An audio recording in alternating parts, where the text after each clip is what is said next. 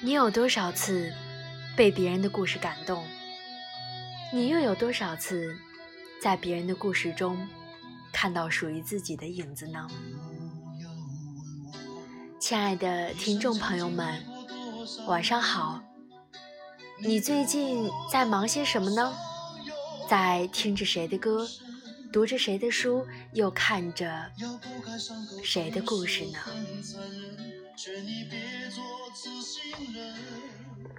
想问一个问题：那些食之无味、弃之可惜的婚姻，到底哪里出了问题呢？你特想吃一顿饺子，速冻水饺，保质期内，也能吃也能饱，但是感觉呢，就是差点意思。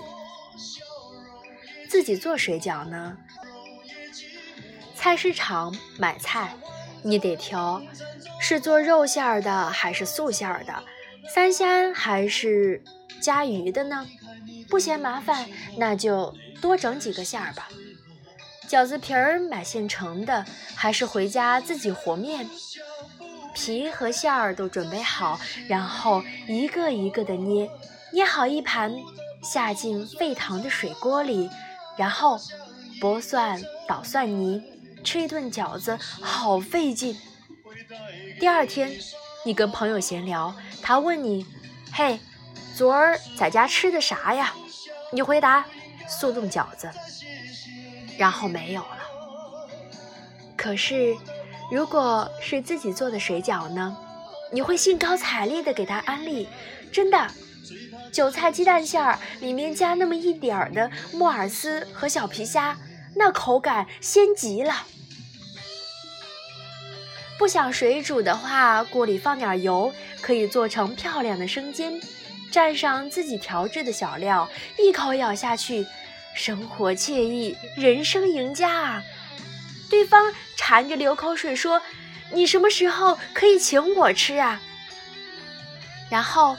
因为一个饺子，你们可以聊很多很多。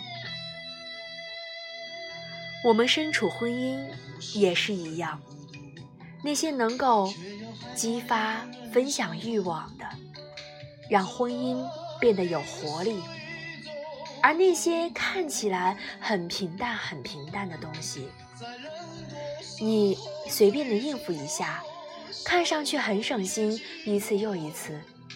却偷偷的拿走了你的激情。为什么结了婚，变得越来越没话可说了呢？吃速冻水饺聊什么？聊配送费有多少吗？那不就是越聊越冷吗？速冻水饺没有错，你也没有错，只是你们之间那个引以为傲的东西丢了。你们低着头吃着，没有人抬起头提议说：“要不，我们去喝一杯。”你知道的，感情里，沉默最伤人，孤独最磨人。当然，聊天是最养人的。人到中年，突然懂事了。心里有了烦恼，有了委屈，也不太好意思去告诉对方，怕给对方添麻烦。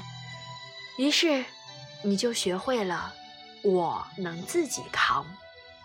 你知道，对方也没有那么轻松。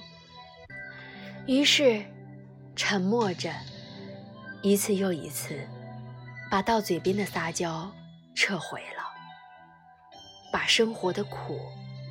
咽下去了，想睡前聊聊天，可是又想着明天要上班，还是算了。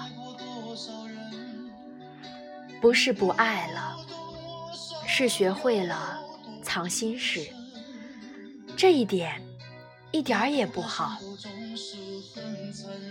你想分享开心的小事儿，我想抱怨苦恼的破事儿，都行啊。大家都装没事人，这算哪门子婚姻？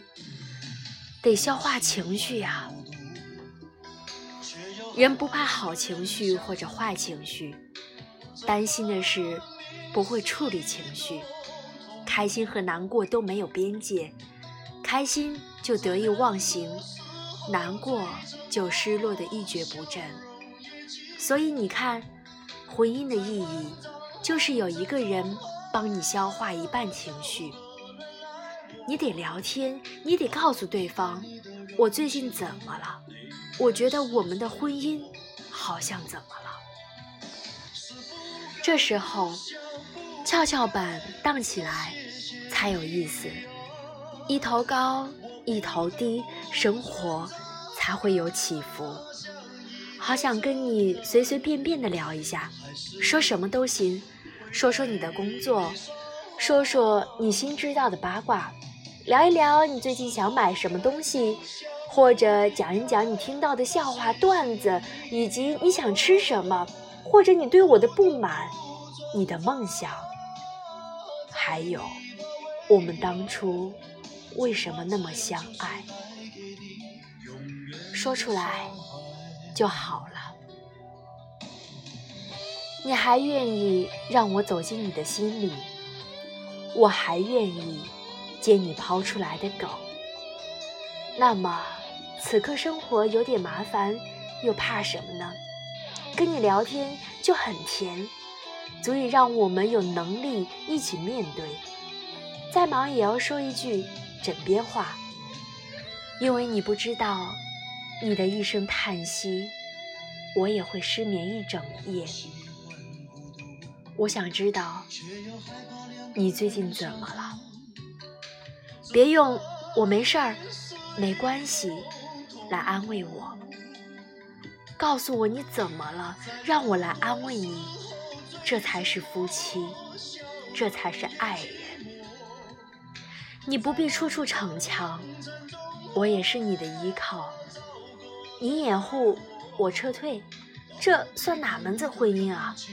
谁都别来英雄主义那一套，输了一起扛，赢了一起狂。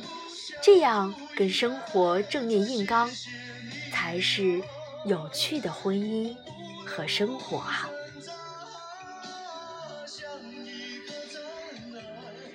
亲爱的听众朋友们，你想和宝仪分享一些什么呢？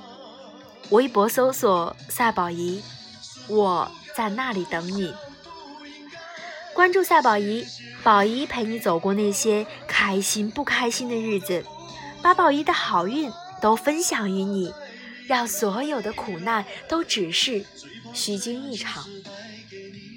亲爱的，愿你可以走过长长的路，有丰富的时间发生故事。愿有人陪你颠沛流离，愿你以梦为马，随处可栖。